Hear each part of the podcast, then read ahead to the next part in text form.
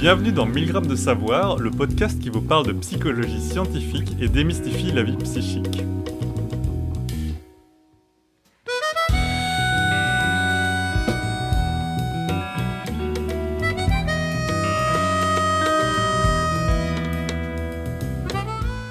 Athéna Demerti est chercheuse qualifiée FNRS à l'Université de Liège, où elle dirige le groupe de recherche sur la physiologie de la cognition, le Physiology of Cognition Lab. Ce groupe de recherche s'intéresse surtout à la conscience humaine en situation commune, comme vous et moi en ce moment. Mais en plus, elle s'intéresse aux états de conscience altérés, comme lors d'une séance de méditation ou sous hypnose, ou encore chez les personnes dans le coma. Enfin, elle et son groupe travaillent également sur les influences de l'environnement sur la conscience. Ainsi, elle collabore avec l'ESA, l'Agence spatiale européenne, pour étudier la conscience chez les astronautes dans un contexte d'apesanteur. Mais si vous vous demandez ce que c'est finalement que la conscience, ou ce que cela signifie d'être conscient, rassurez-vous, vous, n'êtes pas tout seul. Restez avec nous et on va essayer ensemble de clarifier les choses. L'épisode d'aujourd'hui sera mené par Julia Eberlen, docteur en cognition sociale, et par Kenzo Nera, moi-même, doctorant en psychologie sociale. Bonjour Athéna, merci beaucoup d'être avec nous aujourd'hui. Bonjour, bonjour Kenzo. Alors, pour, on va commencer peut-être par le commencement. Quand on veut étudier scientifiquement un phénomène, euh, quelque chose de fondamental, c'est de d'avoir une bonne définition de ce qu'on de ce qu'on de ce qu'on veut étudier. Alors, est-ce que tu pourrais nous définir simplement ce que c'est que la conscience telle que tu l'étudies? Oui, je suis d'accord avec toi, euh, en tout cas que euh, la conscience, c'est très très difficile à définir. Alors, une définition très très simple, c'est la conscience que c'est les choses que on ressent. Et on peut dire aussi que, plus simple que, ça, c'est la conscience, c'est les choses qu'on perd quand on est endormi. Donc, à chaque fois qu'on dort, on perd la conscience. C'est ça un peu le, la définition. Ah, une, définition très très simple et accessible à tout le monde parce que tous on, connaît euh, ça, veut dire quoi qu'on est, euh, est conscient voilà. Euh, c'est l'expérience. Mais quand on, dort on est dans le sommeil très très profond on, a l'impression qu'on perd ces, ces sensations cette qualité alors je sais que c'est une définition très simple mais en même temps, c'est très oui, pertinent pour euh, tout le monde, je trouve.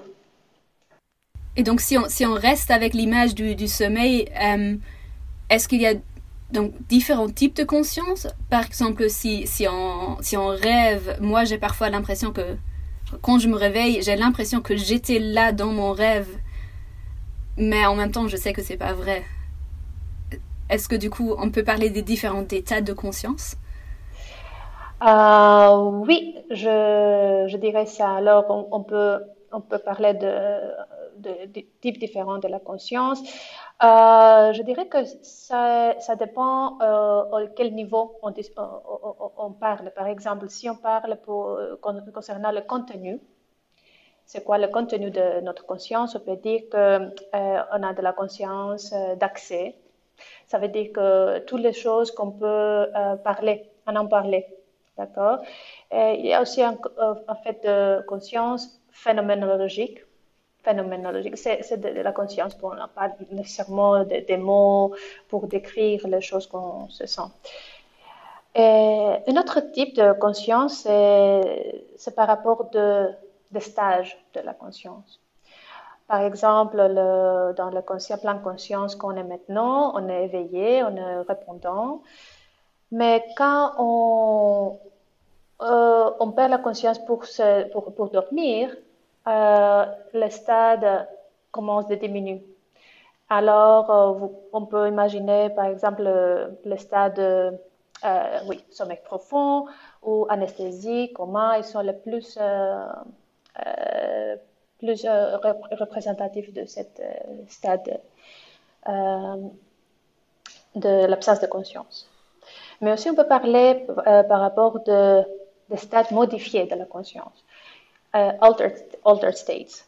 Euh, et ici, on peut parler par rapport de, de sommeil, le, de rêves qu'on a, de hallucinations, comment on dit en, français ça? Hallucination. Hallucination, très simple, oui. Hypnose, la transe, l'expérience psychédélique et tout ça. Du coup, euh, donc on, là, on, a, défini un petit peu circonscrit ce que c'était que la conscience, mais si on veut aussi étudier scientifiquement ça, on doit idéalement euh, réfléchir à des moyens de mesurer ce qu'on veut étudier. Or, euh, comment est-ce qu'on peut mesurer quelque chose comme la conscience, comme un état de conscience? Alors, on a de, manières différentes. Et, comme avant, il y a de, des niveaux différents. On peut commencer par rapport de comportement. D'accord? Si je, euh, te demande, par exemple, euh, élever tes voix et tu la fasses, alors je, pense que tu as bien compris, alors tu es conscient et tu peux le faire. Euh, si on n'a pas ce euh, signal comportemental c'est un problème. alors, il faut trouver des solutions pour mesurer quelque chose qui c'est très très subjectif, alors que, ça dépend sur le, le rapport. Qu'est-ce qu'on fait alors? On peut mesurer l'activité de notre cerveau. C'est ce qu'on fait par exemple à clinique dans les patients de conscience altérée. Euh, ce qu'on fait dans le sommeil profond, euh, dans l'anesthésie, du coma, tout ça. Alors, on utilise la technologie des technologies, les technologies différentes euh, qui mesurent l'électricité du cerveau ou euh, le métabolisme du cerveau ou la structure du cerveau. Et on essaie de, euh, oui, on, garde le signal et après on essaie de trouver une, une signification de ce signal. Alors ici, on a besoin d'aide de euh, informaticiens, des physiciens, d'une équipe très interdisciplinaire pour faire, euh, oui, make sense de ce signal. Mais aussi, je dirais que aussi notre, euh, notre corps est très, très important pour la conscience. Euh, c'est pas très trendy comme une idée parce qu'on a l'impression que la conscience est dans notre cerveau. Mais notre cerveau, c'est dans notre corps. il y a une interaction constante entre les deux. Alors, on peut imaginer, par exemple, quand on, observe des réactions du corps, des réflexes, par exemple des, yeux ou euh, des membres, est-ce qu'elles peuvent dire quelque chose par rapport à la conscience? On, on pense que oui. C'est pas très évident, c'est pas très clair, mais on peut euh, quand même utiliser l'information de notre corps pour euh, mettre en évidence une interaction avec notre environnement constant. Et c'est euh, ce qu'on fait maintenant avec mon, mon, équipe. On essaie de trouver la signification de ce signal du corps par rapport à la conscience. Donc, si je comprends bien, tu, tu, mets, ou ton équipe et toi, vous mettez en lien d'un côté les, mesures, euh, par exemple des, réflexes ou de l'activité cérébrale ou euh, euh, des signaux cérébrales, etc., avec ce que les, les personnes eux-mêmes décrivent ou de ce qu'on peut voir parce qu'on voit que la personne est endormie, on voit que la personne n'a pas des réflexes comme une personne saine, par exemple, s'il s'agit des, des, des, patients ou une personne en je ne sais pas, en, hypnose ou méditation, si, si c'est voilà, si ce cas-là de, de votre étude ou de l'étude euh, Pour nous, c'est plutôt euh, pour étudier le, le, stade de conscience euh, très, très diminué par rapport de, de vigilance. Alors, c'est pas vraiment euh, par rapport de méditation ou trans ou euh, des choses de, de, comme ça, parce que dans les états d'expérience euh, modifiés, comme on dit, on reste toujours en, contact, on est toujours répondant. Alors, on peut être, oui, on peut retourner de cette expérience modifiée dans plein conscience. Mais pour moi, le mystère, c'est qu'est-ce qui se passe quand on ne peut pas communiquer, quand on se trouve dans une condition avec la vigilance très très diminuée. Est-ce, que, euh, Est-ce que vous pourriez donner un exemple? Je sais que, que, tu, que tu, tu, as étudié le locked-in syndrome, des gens qui ont ça, d'écrire peut-être, parce que je pense que c'est un bon exemple de ce, que, ce dont tu es en train de, de parler. Le locked-in syndrome, c'est pas maintenant, euh, c'est pas juste euh, un juste exemple ici, parce que le ah, euh, patient, le locked-in, ils sont éveillés. Et on peut communiquer avec des codes. Alors, on, on connaît qu'ils sont conscients.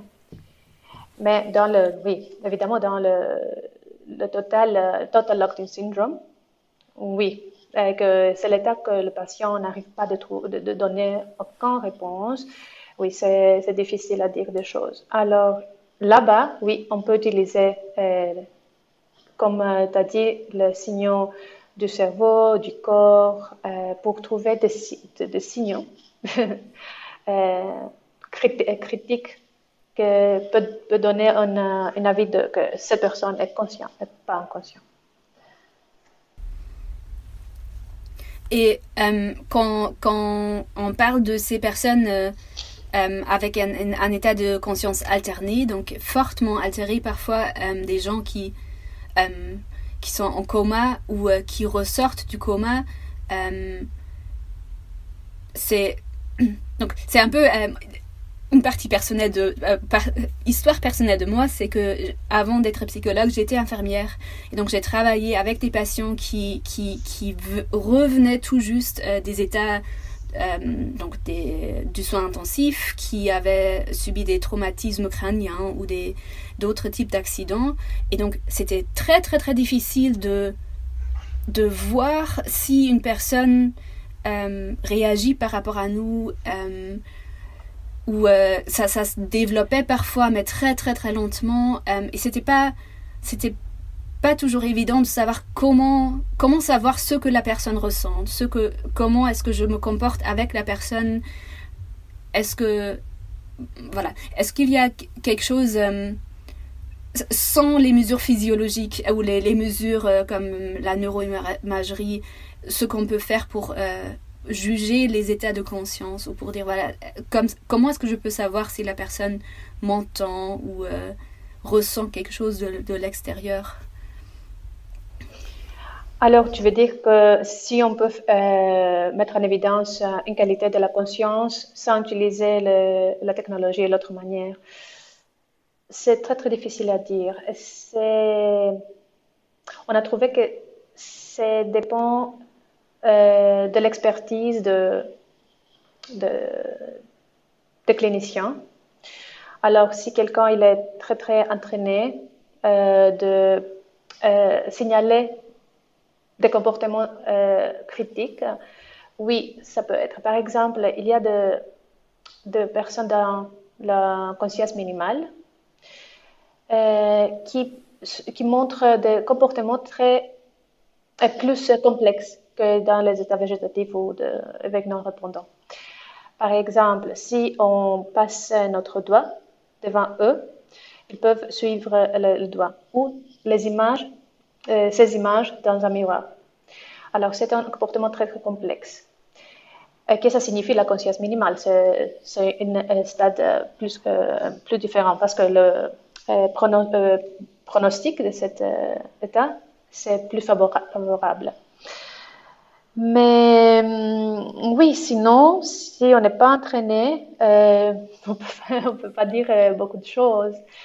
Mais qu'est-ce que je, dirais ici, si on n'arrive pas de, dire si une personne est consciente ou pas, on peut quand même utiliser une attitude, comment on dit, une oui, attitude euh, interrationnelle avec, eux, de, de, les, de les traiter comme ils sont elles sont conscientes.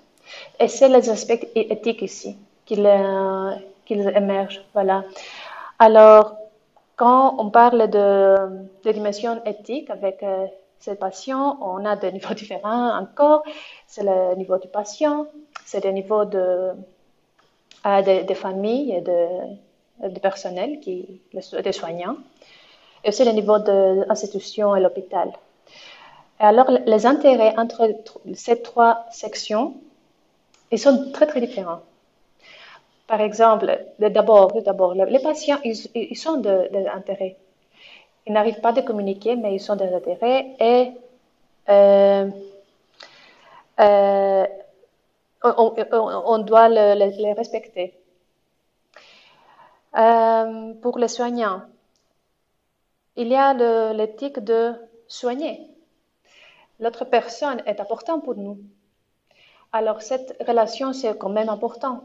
Ce n'est pas une question que clinique, c'est une euh, question maintenant plus sociale. Et maintenant, les hôpitaux et les institutions, ils ont notre intérêt. Ils ont respecté les ressources. Comment on peut alors euh, faire une allocation des ressources qui sont fair, justes et, capables de sauver des vies?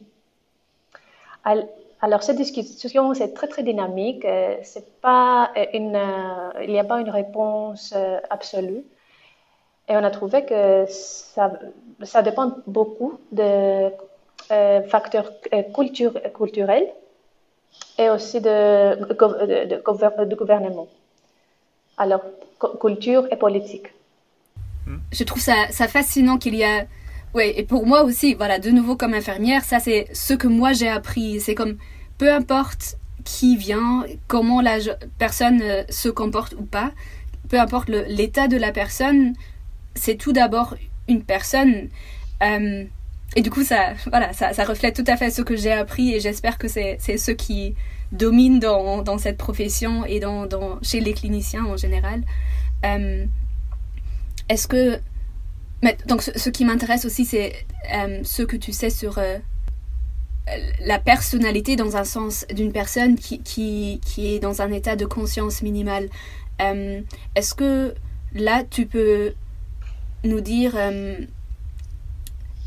Voilà. C'est un peu une question sensible parce que je ne veux pas dire que c'est des gens qui n'ont pas, qui sont pas humains, mais on entend souvent un peu de façon grosse presque de dire voilà c'est c'est euh, un c'est juste un légume euh, ils ressent rien euh, les gens sont, ils sont plus vus comme humains et est-ce que pour toi dans les gens qui en sont dans un état de conscience minimale qu'on peut peut-être pas toujours vite reconnaître est-ce que tu, tu, tu vois l'humain dans, dans, ces personnes-là? Ou est-ce que ça, ça ressort dans tes études? Toujours. Toujours.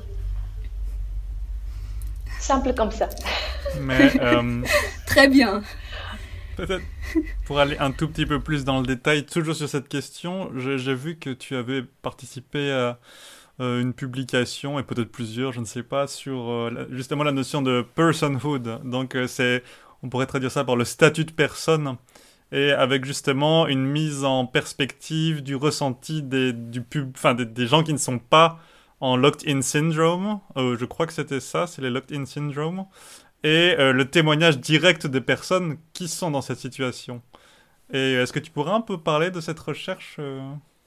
Oui, c'était une, collaboration avec une collègue de, la France, et maintenant elle est dans, Harvard. Alors, elle était très intéressée de personhood et la, manière qu'on se, on se sent qu'on est des personnes et les autres, comment ils nous perçoivent, euh, la perception des autres de nous, qu'on est des personnes. Alors, on a fait une question très, simple, c'était euh, avec les euh, personnes avec le Dolocking syndrome. Et on a demandé si et comment les, images, l'image personnelle de, de personnes, si, comment elle a changé maintenant par rapport à avant de l'accident qu'ils avaient. Et, on a demandé la même question aux sous-jacents, mais on a modifié un petit peu la question. Et on, a, les a invités d'imaginer comment vous pensez que votre image personnelle, euh, ça va changer si vous aviez un accident très euh, sévère euh, qui vous laisse euh, paralysé. on a trouvé une, euh, effet, un effet connu en fait en psychologie, mais c'était quand même impressionnant. C'est le disability paradox, parce que les gens avec le syndrome, ils ont dit, moins de, ces gens, ils ont, ils ont dit qu'ils ont une modification sévère de, des images personnelles.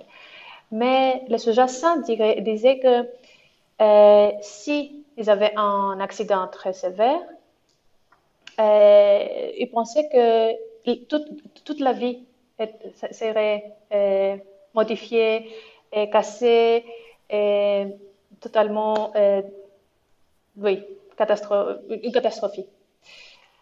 Et, c'est très oui, typique que j'ai dit avant de trouver des résultats comme ça. Parce que quand on est dans la situation, les humains, on a cette habilité, habilité capacité profonde de s'adapter.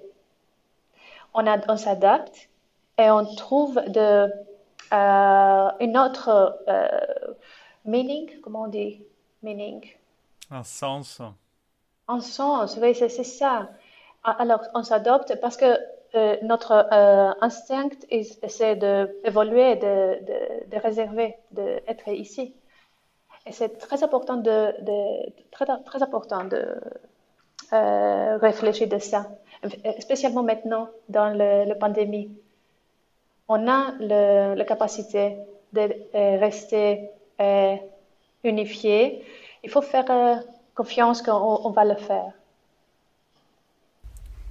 Donc il y, a, il y, a, une sorte de décalage entre ce que ce qu'on ce qu'on se projette, dans, on se projette dans, dans un futur où peut-être on est malade, peut-être on a une euh, euh disability, donc euh, un, handicap. Et du coup, dans notre tête, ça fait qu'on dit oh non, c'est la catastrophe, je peux pas vivre comme ça, je vais être très malheureux. Mais en réalité, les gens qui sont dans cette situation, ils s'adaptent et finalement, ils retrouvent un sens de vie et c'est plus l'environnement qui fait que la vie c'est difficile pour eux. C'est pas c'est l'environnement qui, qui s'adapte mal à cette nouvelle situation et pas les, les, gens eux-mêmes. Totalement. L'environnement et l'accès à l'environnement, c'était un, des facteurs qui contribuaient dans le, le content, de, comment on dit, happiness de ces personnes. S'ils avaient la manière d'accéder accéder à la euh, communauté, s'ils avaient de capacité de contribuer dans la société, euh, l'index de happiness était plus plus haut. Donc c'est une question sociale de bonheur, oui.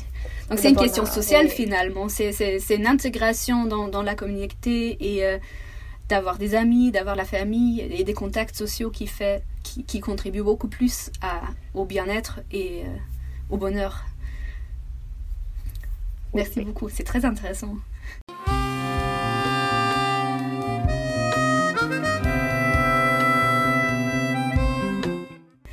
On peut pas te laisser partir sans parler des astronautes parce que c'est juste voilà. Dans ma famille tu devrais voir les, murs. On adore tout ce qui est euh, voyage dans l'espace.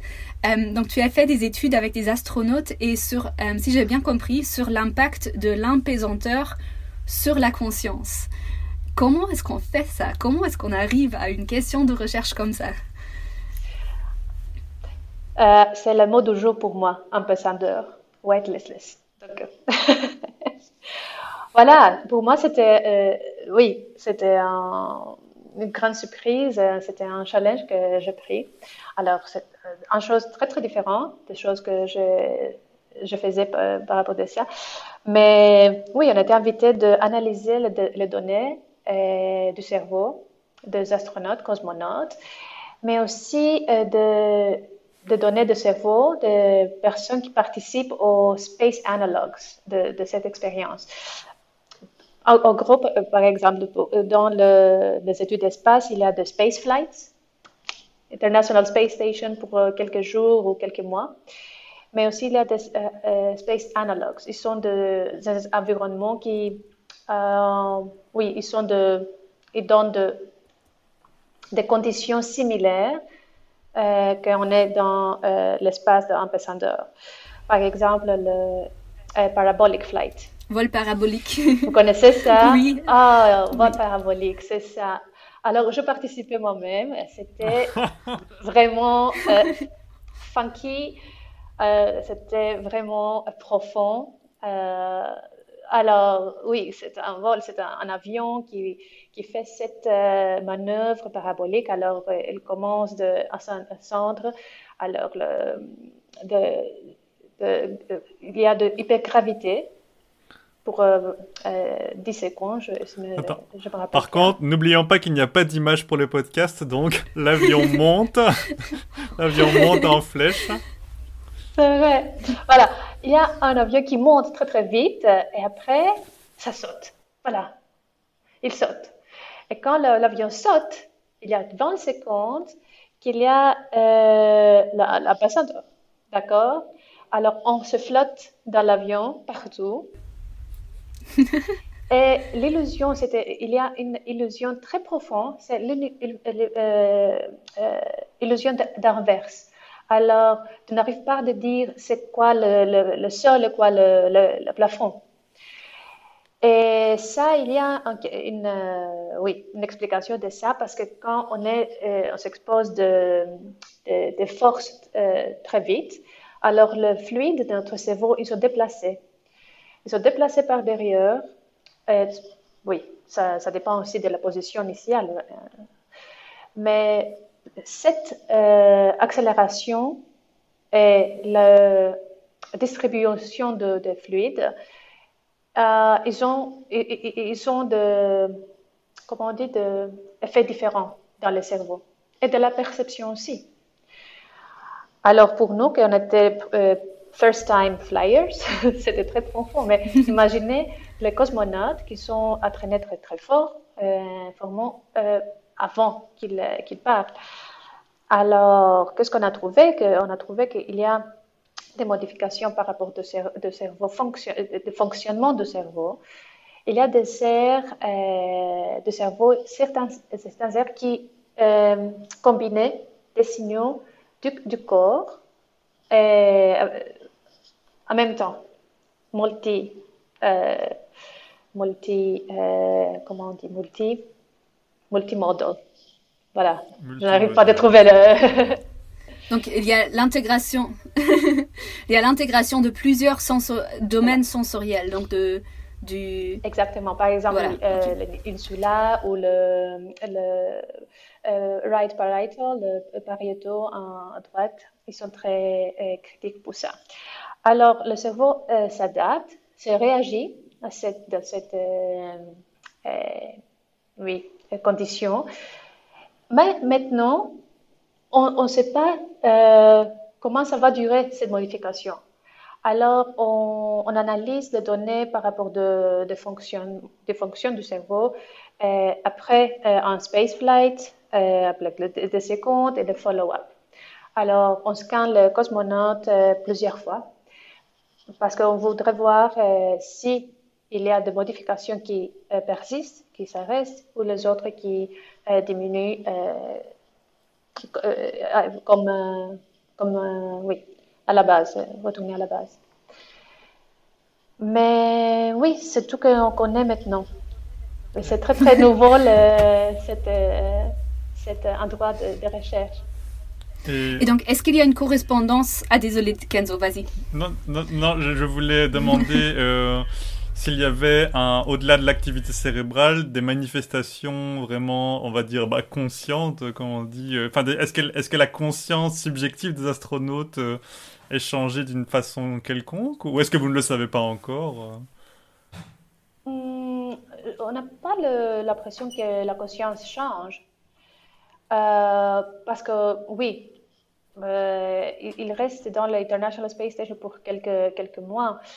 Mais par exemple, si on imagine qu'ils sont dans une mission euh, pour, pour la vie, par exemple, s'il y a des, équipes qui, euh, qui vont à Mars, voilà, qui ne retournent pas ici en, dans notre planète. notre planète. oui, c'est clair. Euh, va, euh, la conscience, est-ce que ça va changer? Euh, je, me, je me demande ces questions si j'imagine le confinement dans un espace très confinés, avec l'interaction sociale très diminuée. Alors, ça, si ça donne quelque chose par rapport à la conscience, peut-être. Pourquoi pas? On a vu quelques modifications comme ça dans les prisons, par exemple et le déconfinement de, euh, qui ça se passe là, là-bas. Alors, il faut être prudent euh, quand on décide de, missions comme ça.